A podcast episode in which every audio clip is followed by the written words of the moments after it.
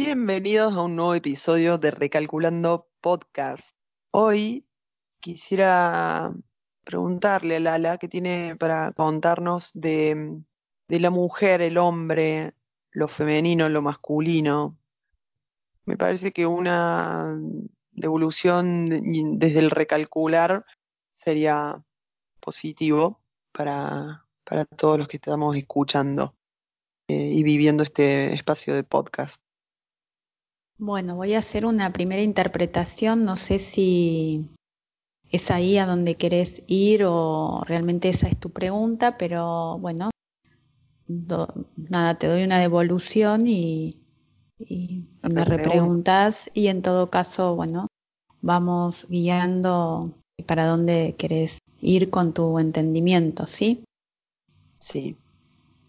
Cuando hablas de, esto de interpretar el hombre o la mujer, eh, los extremos eh, no están buenos. Esto de, de sostener extremos tal vez hacen mucho daño, porque sostener un extremo es no entender por qué necesitas sostener primero y por qué necesitas el extremo el hombre o la mujer, en definitiva, sí, una mujer es femenina y masculina y un hombre es femenino y masculino. Y si hay extremos en, en el hombre o en la mujer, seguramente sea por cosas que no se entienden, que hacen mucho daño, que condicionan a ese hombre o a esa mujer y por no resolver, por no recalcular, se va a ese extremo o por saber dónde está la herida, la consecuencia también es irse a ese extremo. Y acá prefiero que me empieces a repreguntar porque puede ser eh, muy amplio. Primer entendimiento, entonces, somos femenino y masculino, ¿no? Partiendo de, esa base, ¿no? Y más allá de, de, como que está muy, muy la identificación desde lo físico, ¿no? Pero si, si yo entiendo, recalculo y entiendo que en mí existe lo femenino y lo masculino, ¿cómo potenciar y, vivir en armonía esa, eso en mí.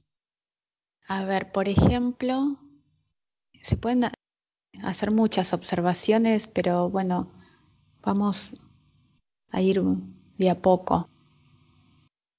¿Qué es lo que más rechazás? Siendo mujer de la mujer, siendo mujer del hombre o siendo hombre, ¿qué es lo que más rechazas de la mujer? O siendo hombre, ¿qué es lo que más rechazas del hombre?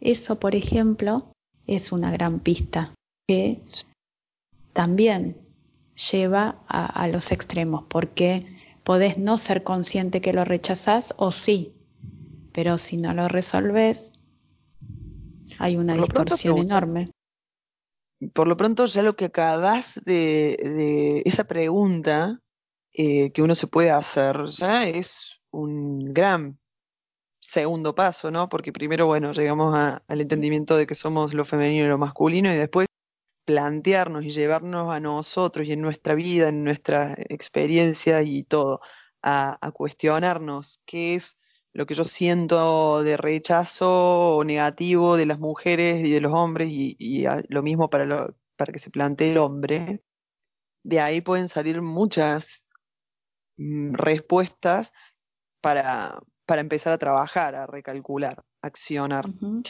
Claro, porque ahí este, ya te corres del hombre o la mujer, es quédate con eso que, que te da tanto rechazo que lo estás rechazando en la vida, no lo lleves al hombre o a la mujer, porque en definitiva podemos pensar que estamos rechazando algo en el hombre, pero para rechazar algo en el hombre hay un origen que no está separado en esa acción la mujer, si lo estoy rechazando como mujer.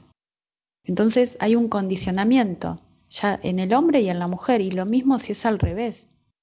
Podemos interpretar que rechazo algo del hombre o rechazo algo de la mujer, pero esa acción seguramente tenga que ver con un origen que es hombre y mujer, o, o más allá, si es hombre y mujer, representado en esas, digamos, fuerzas o capacidades que se interpretan como hombre y mujer. Entonces, en definitiva, el conflicto ya deja de ser hombre o mujer, es entender el conflicto y separarlo del género, ¿no? Por ejemplo, eh, el hombre quejarse de cómo la mujer habla y no para de hablar, o esta mm, algo que es más de la modalidad de la mujer supongamos, porque no necesariamente, pero que habla hasta por los codos o eh, no sé, algo así. Por ejemplo, del hombre que le genera realmente rechazo eso. Claro. Entonces, el hombre rechaza a la mujer, ¿no? Es un tema de género porque la mujer habla mucho. Para que ese hombre identifique eso y, le dé rechazo, es porque hay una situación previa, una vivencia previa que generó algún rechazo y no se resolvió. ¿No?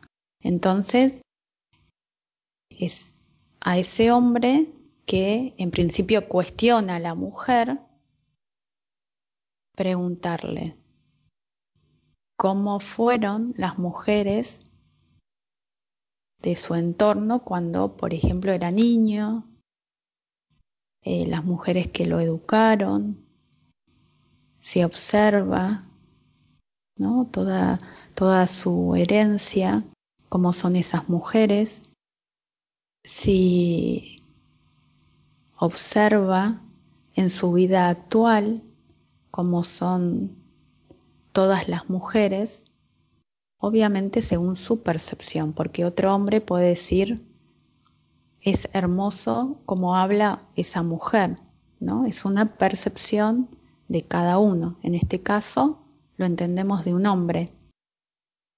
Perdón, entonces sí. Una segunda, una subpregunta de esto, o mejor para que para que lo aclares, eh, que más o menos sale de tu de tu evolución, pero para que quede claro, porque mm, esto de las figuras femeninas ya saca de, a la madre como única rol protagonista de la mujer, porque viste que se suele decir, es como vos veas a los hombres por tu papá o, o los hombres, los hijos varones tienen algo de influencia por la madre, eh, o incluso... depende.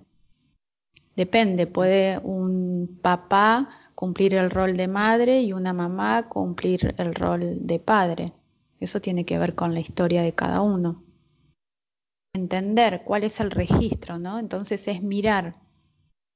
Y para volver al ejemplo, es ese hombre cuando mira va a poder observar, por ejemplo, que o todas las mujeres presentes en sus memorias hablaban mucho, pero ese hablar mucho era desde un lugar de, no sé, de invasión, de autoridad, obviamente desde un lugar negativo. Claro. ¿No? O todo lo contrario, y justamente una mujer que habla mucho dice esto es un peligro porque no es lo que yo conozco. Pueden ser muchas interpretaciones, pero nunca quedarse con con la observación de la mujer que tiene, no sé, eh, eh, o con la observación de las experiencias actuales, por ejemplo. No, por algo ya tenés esa percepción. ¿Qué pasa? ¿Por qué significa que habla mucho que te dé rechazo? Porque puede ser lo contrario y de última puede ni ser, o sea, es un ni, ¿por qué llama la atención? ¿Qué pasa con la mujer que habla mucho, qué pasa con la mujer que no habla. Es un tema de hablar, no hablar, decir, no decir, si es mucho, si es poco.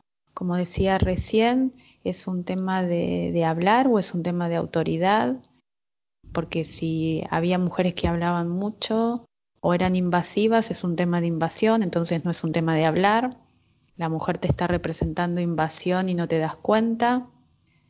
Todo eso está identificando el rechazo de la mujer. Pero si hay un registro, una memoria, eh, vivencias con mujeres o de mujeres que la vivencia era hablar mucho o hablar poco, ¿cómo se mide eso en relación al hombre? Entonces, ¿y qué pasaba con el hombre? No deja de ser un condicionante también el hombre. En este ejemplo, el hombre interpreta a la mujer y le da rechazo que hable mucho. ¿Y qué pasa con el hombre? No está separado, es. Entonces, porque si identificamos que la mujer habla mucho, ¿qué pasaba con el hombre? No lo dejaban hablar. Entonces, como hombre, tenés más conflicto con el hombre que con la mujer. Pero al trasladarlo a la mujer, no vas a resolver qué pasó con el hombre o la mujer hablaba mucho porque el hombre era cómodo y le decía, habla vos, que yo estoy en mi mundo. claro.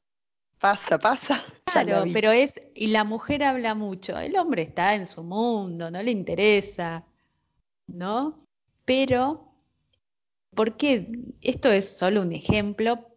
¿Para qué? Para comprender que no está separado el conflicto y ya se pierde, no es un tema de hombre o mujer. El tema es qué pasa cuando se identifica que una persona, que sí, la podés estar en principio eh, diciendo o es hombre o mujer, pero es habla, no habla, dice, no dice, tiene permiso, no tiene permiso, es comodidad, no es comodidad, eh, es incomodidad, es autoridad, ¿me entendés? Ya no es eh, y siempre terminamos igual, ¿no? Ya no es domingo, ya no es el día de la semana, eh, ya no es hombre, ya no es mujer, ya no es hablar. Pero es buenísimo el plan, eh, o sea, el plantearlo así, porque... Claro, porque si no, ¿qué pasa? El hombre termina odiando a la mujer y capaz que había más odio en realidad en el hombre y tampoco es eso. No hay que sostener ni idolatrar ni al hombre ni a la mujer, es entender que hay más allá, porque en definitiva es una consecuencia de los vínculos, no está separado.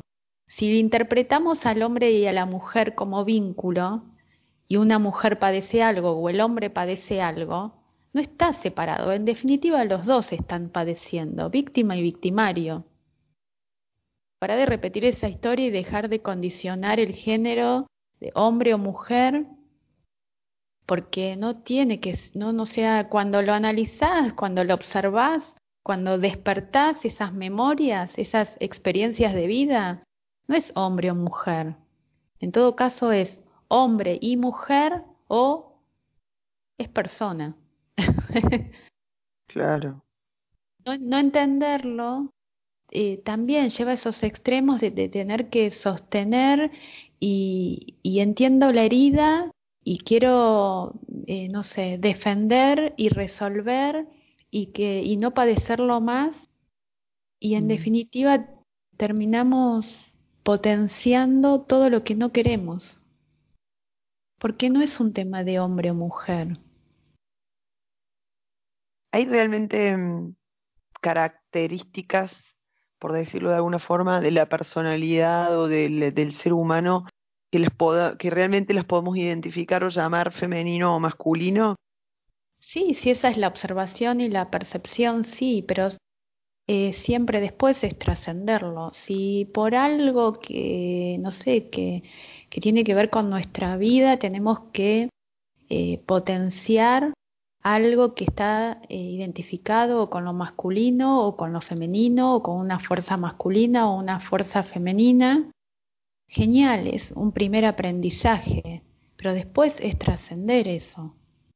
yo quería que vos nos dijeras cuáles son esas cositas que hacen a una mujer y que hacen a un hombre, pero evidentemente no, es un ser humano, digamos, no es que los hombres no lloran, las mujeres sí lloran, los no, saliendo de algo tan no, tan superficial, claramente no, pero tiene más sensibilidad una mujer o es pura eso esa eso es más no es más que una consecuencia de construcciones sociales. No, no necesariamente una mujer es más sensible que un hombre. Da igual, puede ser como no. Si es, trascenderlo, y si no es, también. Si esa es la primera observación, está bien, pero, por ejemplo, si reafirmamos que la sensibilidad está solo en la mujer, por algo después, la mayoría de las mujeres se quejan de la poca sensibilidad de los hombres. Si estamos todo el tiempo reafirmando que la sensibilidad es, de la mujer, para algo nos sirve eso. Si no trascendemos eso, no vamos a espejar a un hombre sensible. ¿Para qué mm. me sirve creer que como mujer soy sensible y lo quiero seguir eh, sosteniendo? ¿No? No está ni bien ni mal, pero trascenderlo, que no sea un condicionamiento. Claro porque también esa separación, entiendo, obvio, somos eh, diferentes, pero no tiene que ser eh, incorporándolo como una separación de si hay un, no sé, si uno es fuerte es porque el otro es débil, si uno es sensible porque el otro es insensible. No. En todo caso, la sensibilidad se manifestará en de formas diferentes, la fortaleza se manifestará de formas diferentes. Porque si no, siempre hay alguien, desde ese, eh, plantearlo, sino desde ese lugar, siempre hay alguien que es débil. No, ¿para qué te sirve entonces que alguien sea débil? Es la pregunta. Apa, tenemos que terminar el episodio aquí. Eh, me parece que es re interesante el planteo eh, sobre todo que está tan en boca de todos, pero, pero ¿por qué es interesante? Porque, porque va a un punto muy ontológico, muy, muy, muy de la esencia, muy humano, digamos, y, pero hasta eso se puede trascender, hasta, hasta eso se puede trascender. Porque en definitiva, si seguimos sosteniendo que porque es humano tiene que ser así, no va a cambiar la humanidad tampoco. el camino de la humanidad va a estar estancado. Ah, ¿Vos pensabas que un tema podía llegar a tener... No, recalculando, o sea, es recalculando. Nos quedamos acá, tú, tú, tú, tú, recalculando como siempre. Y bueno, recarga tu GPS porque hay mucho más recalculando. Así te lo digo. Nos vemos en la próxima. Hasta luego.